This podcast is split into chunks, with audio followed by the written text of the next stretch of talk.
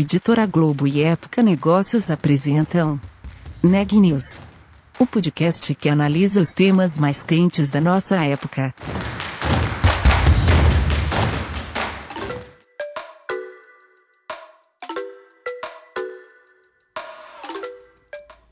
Oi pessoal, meu nome é Renan Júlio e está começando mais um Neg News, uma série de reportagens especiais sobre a pandemia do novo coronavírus.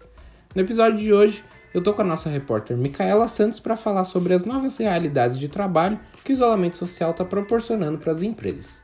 Micaela, conta pra gente um pouquinho mais sobre isso. Bom, Renan, o isolamento social e a quarentena implementada em boa parte do Brasil para conter o avanço do coronavírus afetou a rotina das empresas e dos trabalhadores brasileiros. Entre as medidas adotadas pelas organizações para sobreviver à crise provocada pela pandemia estão o trabalho remoto e as férias coletivas. Mas como de fato as companhias devem se adaptar a essa nova realidade de trabalho?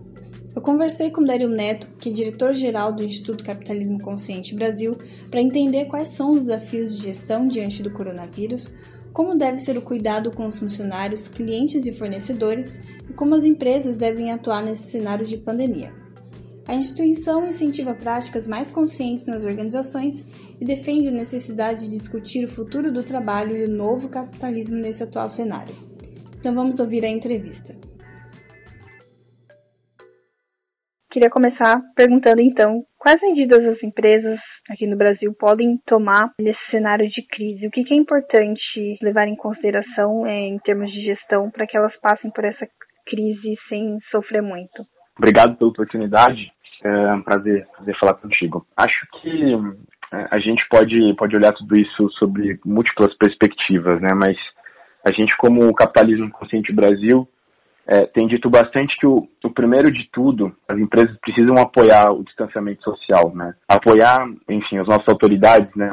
Ministério da Saúde, tudo aquilo que tem sido dito sobre a importância do achatamento da curva. A nossa posição como Capitalismo Consciente Brasil é que ela é completamente respeitada entendendo que não é sobre um ou, né, é sobre um e. Né? Quando a gente fala de distanciamento social em curto prazo, é porque a gente já tem é, indícios científicos e falas de economistas muito respeitados no país dizendo quanto isso é importante, é fundamental para que, inclusive, a gente minimize os impactos econômicos. Eu acho que o apoio ao distanciamento social das organizações ele é muito importante né, para que a gente se una enquanto país nesse momento, enquanto sociedade civil organizada, enquanto governo, enquanto iniciativa privada. Acho que, para além disso, a gente tem falado muito sobre amor e cuidado no Instituto, né? Então, esse é um momento de priorizar a saúde e o bem-estar das pessoas, de dar segurança psicológica, né, para os nossos colaboradores, para os nossos funcionários, para os nossos stakeholders, né, principalmente os mais vulneráveis. A gente precisa, nesse momento, cuidar da nossa cadeia produtiva, né, enquanto uhum. iniciativa privada, enquanto empresa. Então, amor e cuidado tem sido um lema muito forte em todos os nossos, nossos pronunciamentos, em todas as nossas falas no capitalismo consciente Brasil. A gente prega uma nova economia, a gente prega negócios com propósito, a gente prega negócios que não só é, visam lucro, né, não só visam curto prazo, uhum. mas negócios que buscam relações ganha-ganha, que buscam entregar valor para a comunidade, para o meio ambiente, para os fornecedores, para os funcionários e, e nesse momento, para que isso aconteça de verdade, uh, o amor e o cuidado, uh, eles precisam ser redobrados, né? negócios, negócios conscientes, negócios com propósito, negócios, de fato, capitalistas conscientes, eles propagam isso nesse momento.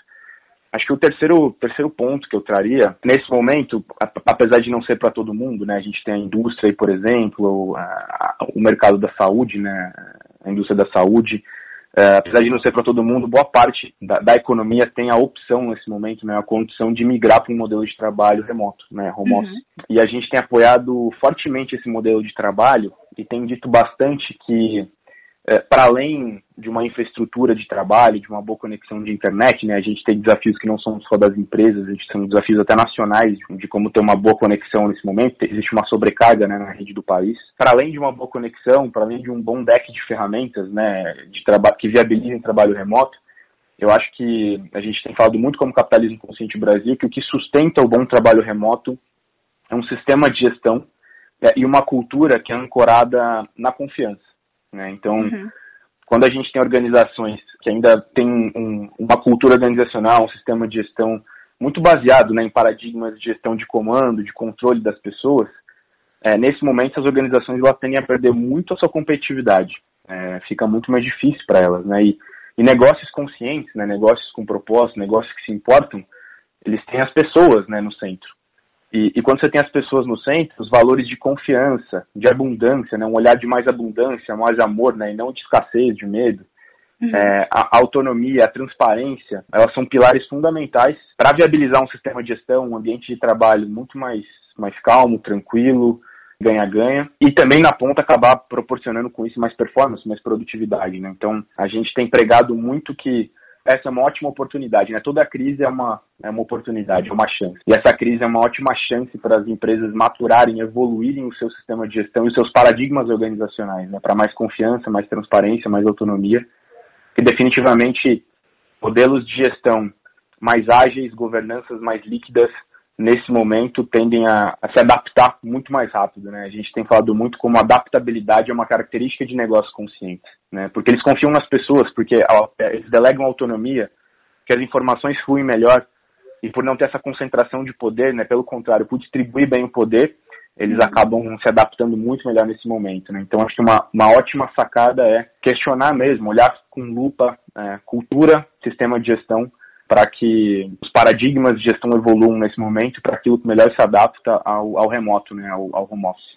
Você também tocou nesse ponto importante, né, que agora muitas equipes estão de home office, estão trabalhando remotamente. Então, é, queria perguntar para você se você pode falar um pouco mais sobre como que a empresa pode manter esse propósito, né, mesmo com suas equipes todas trabalhando em casa, enfim, até onde vai a responsabilidade da empresa por esses funcionários e como mantê-los mais motivados, né, para trabalhar nesse cenário quase todos, né, não vou dizer todos, mas quase todos os rituais que você tem no escritório físico, você pode trasladar, você pode transportar para uma experiência de trabalho remoto. Do mesmo jeito que lá no escritório as pessoas chegam é, e de manhã elas, sei lá, vão tomar um café, ou elas batem o ponto delas, no caso de, de empresas que têm esse tipo de prática. Você pode trasladar essa experiência para o trabalho remoto, né? Eu tenho assistido empresas, por exemplo, que têm criado, via ferramentas é, de trabalho remoto, né, é, tecnologia de, de teletrabalho, elas têm criado, por exemplo, sessões de meditação pela manhã, ou momentos de check-in diário com as pessoas, para as pessoas poderem dizer como elas estão chegando para o trabalho, poder ter aquele tradicional momento do cafezinho, mas cada um na sua casa. Uhum. Tem criado espaços de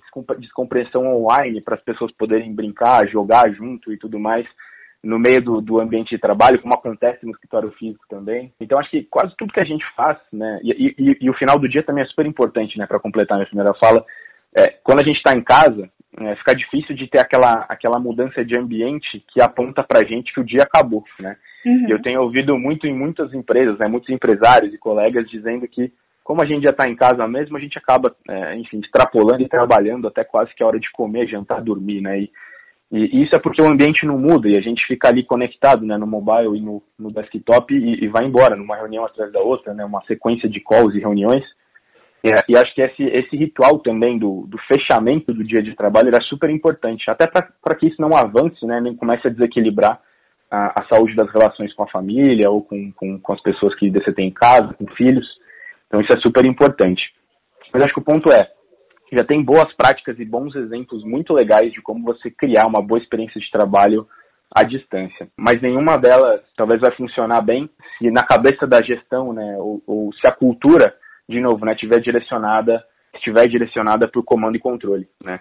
Você não vai conseguir controlar né, as pessoas e é muito curioso também, né, porque se você envia um estímulo contrário, né, de confiança é, e confiança plena mesmo nas pessoas é, e delega autonomia para elas e elas têm clareza do papel e das responsabilidades delas e dá acesso às informações que elas precisam para desempenhar bem as suas funções, esse estímulo contrário até acaba constrangendo as pessoas, né? Porque elas estão tão acostumadas muitas vezes, a operar num sistema de gestão e com estímulos é, que dizem para elas que elas não são dignas de confiança, né? Então, eu controlo o horário, é, eu controlo é, o que elas acessam, eu controlo o que elas fazem. Então, o, o estímulo oposto, ele, ele acaba de, maneira quase determinística, né? Criando comportamentos nas pessoas típicos de quem não é digno de confiança. Quando o sistema de gestão e a cultura diz, não, eu confio em você. É, você você está aqui porque você é a melhor pessoa para desempenhar esse papel, essa responsabilidade. É, as pessoas acabam respondendo de maneira positiva a esse estímulo cultural. Mas o estímulo cultural ele tem que existir para que as pessoas de fato é, correspondam né, a essa confiança que a gente delega para elas. Então, acho que criar essa experiência bacana de trabalho virtual é super possível. Tem muitas boas práticas já, muitas empresas fazendo coisas muito incríveis. Mas, para mim, a base de tudo é a evolução do paradigma organizacional e da cultura. Se a liderança não confiar nas pessoas, se a liderança não dá acesso à informação, se a liderança não delega autonomia, elas, é, vai ficar muito difícil para quem está em casa trabalhando. Vai ser muito mais uma, uma operação né, baseada em escassez e em medo do que em abundância. Assim, e, e essas organizações elas tendem a perder muito competitividade nesse momento. Distribuição de, distribuição de poder é autonomia na ponta, talvez seja o grande mote para esse momento para viabilizar um bom trabalho remoto. Dário, a gente tem visto é, nas últimas semanas também que as empresas têm tido um papel muito importante até para ajudar o sistema de saúde, enfim, vários países, várias empresas estão se mobilizando, né, doando equipamentos médicos, fazendo doações. Eu queria que você falasse um pouco sobre o papel social que essas empresas também têm, né, da, é, essa importância, enfim, de não só de fornecer também recursos econômicos, mas, enfim, queria que você falasse um pouco sobre o papel que as empresas têm nesse momento. A gente tem um lema é, em capitalismo consciente que a melhor forma de se dar bem é fazendo bem, né? Uhum. É, tanto que na tese de capitalismo consciente, que é ciência hoje já no mundo e no Brasil, na USP inclusive, negócios que aplicam esses princípios no médio prazo, né, num horizonte de 15 anos, eles dão mais retorno, inclusive econômico, não só social e ambiental, mas econômico, do que as maiores empresas do país. E, e por isso a gente diz que a melhor forma de, de, de, de se dar bem é fazendo bem. Ah, eu tenho, eu tenho ficado muito feliz, até nos, nos meus papos com a imprensa nesses últimos dias e semanas, por testemunhar tantas organizações, algumas até que eu jamais imaginei, ver tomando atitudes muito, muito incríveis, é, dignas de aplauso mesmo, muitas organizações mudando cadeia de produção é, para poder produzir álcool gel, para poder produzir máscaras, várias organizações mobilizadas na produção de ventiladores. Isso é tudo muito louvável, muito bom que tudo isso despertou um valor de cooperação, de serviço, de amor incrível, assim, né? E, e acho que tem muito a ver com o cenário mesmo, né? Econômico, as projeções todas que a gente já tem, apesar de não ter um grau de certeza bacana, entendendo que o, o único jeito né, da gente sair dessa é se unindo, é com muita união, é com muito amor, é com muito cuidado entre todos. Então, é, acho que além da distribuição de poder, né, que eu falei bastante agora para sustentar um bom paradigma organizacional, tem a distribuição de riqueza é, que, tem, que talvez seja o outro, o outro ponto importantíssimo em capitalismo consciente. A gente fala muito em distribuição do poder distribuição do capital, da riqueza. Né? A gente tem no mundo é, quase metade do, do, do, PIB do planeta concentrado na mão é, de herdeiros é, de algumas de algumas famílias, né, de algumas dezenas, talvez mais de uma centena de famílias, que detêm quase que metade da riqueza do planeta. E capitalismo consciente é sobre distribuição de riqueza, sobre pagar melhor, remunerar melhor os funcionários, é sobre, por exemplo, encurtar o prazo de pagamento dos fornecedores. E, e nesse momento, a gente tem feito um chamado muito forte para que as empresas mantenham seus compromissos com seus fornecedores, né, principalmente aquelas que têm condição de caixa, porque o maior impacto na economia é nos pequenos, né, uhum. nos micro, pequenos e médios empresários e empresárias. É a parcela das, dos CNPJs do Brasil que mais emprega na população.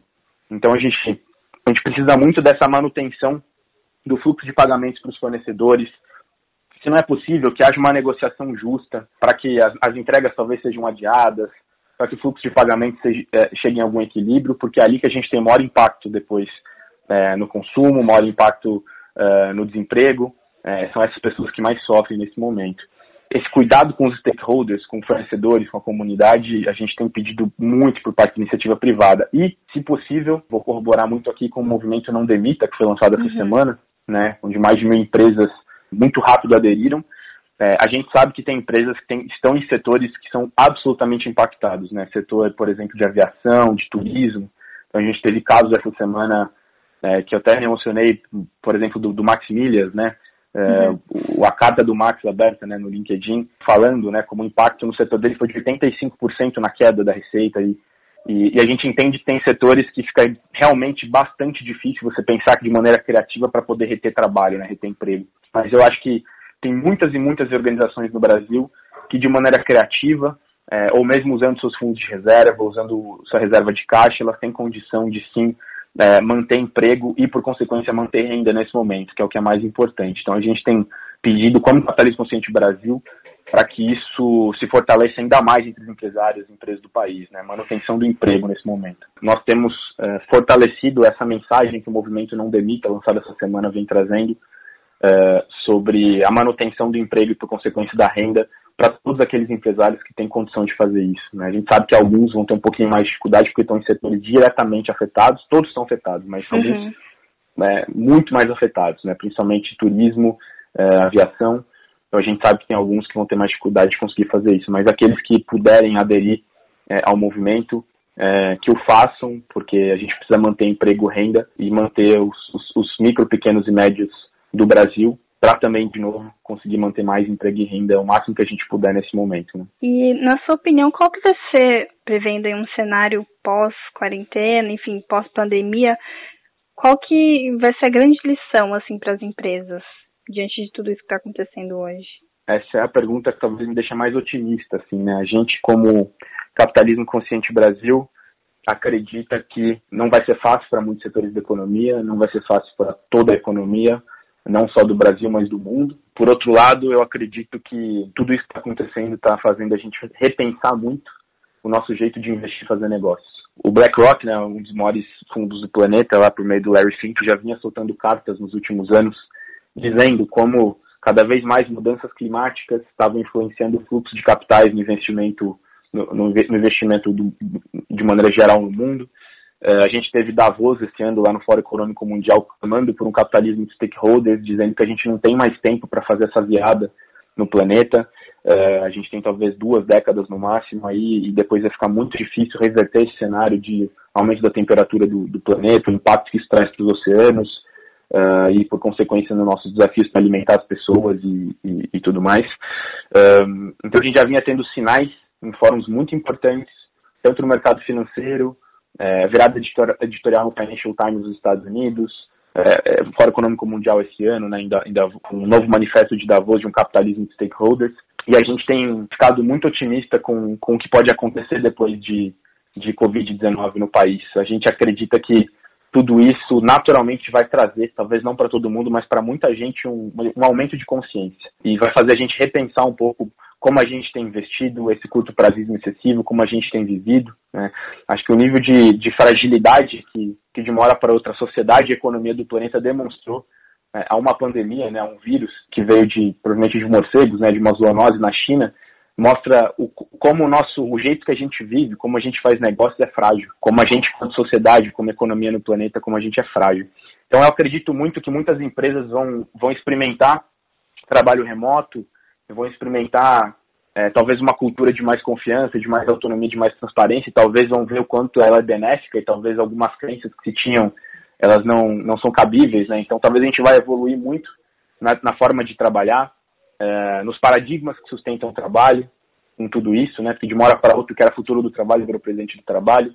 Eu acho que talvez a gente vai questionar um pouco essa visão que a gente tem é, de buscar sempre o menor custo em tudo, é, para poder ser super competitivo na ponta e tentar lucrar mais e honrar o curto prazismo, né? Esse ciclo vicioso que a gente tem econômico, é, reinante no mundo praticamente, né? Então, a gente já tinha muitas empresas ligadas ao capitalismo consciente, empresas B, privilegiando, por exemplo, o fornecimento né, de comunidades menores, os pequenos fornecedores, fornecedores brasileiros, locais, para distribuir poder, para distribuir riqueza. E eu acho que com tudo isso, eu imagino que a gente vai ter muitas cadeias de fornecimento sendo repensadas, né? Porque olha o que aconteceu. A gente tinha uma dependência enorme da China uh, e nesse momento, logo no início já do coronavírus, quando ele nem tinha chegado para a Europa ou mesmo para as Américas, uh, a gente viu como várias indústrias globais pararam, literalmente pararam, porque a China não tinha condição de fornecer, né? E por que, que a gente tem a China como talvez um dos maiores fornecedores do planeta? Será que é porque a China tem os melhores produtos? Né? A China tem produzido, de fato, com muita qualidade, muita eficiência. Mas será que essa dependência, né, esse, esse, olhar sempre financeiro para todas as relações, né, sempre olhando para o shareholder, né, para o acionista, será que ele de fato é o melhor? É aquilo que gerencia melhor o nosso risco enquanto negócio, né? Eu sinto que depois de coronavírus, a gente vai ter um olhar é, um pouco diferente para como a gente faz negócio, para como a gente seleciona fornecedor, para como a gente investe para como a gente é, estrutura a nossa forma de trabalhar. Então eu sinto que esse é o momento, né? Esse é o momento da gente trazer essa pauta com mais força de uma nova economia, muito mais consciente, muito mais centrada nas pessoas, com cuidado com os stakeholders, com essa missão muito grande de corrigir a maior assimetria que o capitalismo trouxe nos últimos 200 anos, né? A gente produziu muita riqueza, a gente aumentou muito a expectativa de vida das pessoas no mundo, isso a gente não discute, Uhum. Mas a gente, a gente acentua muito as desigualdades, né, de todos os tipos. E para a gente conseguir diminuir as desigualdades, a gente precisa definitivamente de testemunhar a iniciativa privada, empurrando né, o mundo de, dos negócios numa direção de distribuição de poder e distribuição de riqueza, de todas as formas que a gente puder. E a gente consegue, talvez, sustentar um novo capitalismo, um capitalismo de stakeholders que, que garante um fluxo de capital na mão de tanta gente que, que ainda passa fome num país como o Brasil, né? Alguns, alguns milhões de pessoas, aí perto de 10 milhões de pessoas e, e que talvez sejam muito, muitos outros milhões de pessoas é, nos próximos meses aí com, com toda a acentuação do desemprego que a gente vai testemunhar. Notícias do dia. Muito legal, Micaela. E nessa segunda-feira, 13 de abril, o dólar comercial fechou em alta de 1,86% a R$ 5,18. E o Ibovespa, principal índice da Bolsa Brasileira, teve alta de 1,49%. No seu último relatório, o Ministério da Saúde divulgou que o número de mortes decorrentes da Covid-19 chegou a 1.328 e o número de casos confirmados da doença já soma mais de 23.430 pessoas. Por hoje é só, pessoal.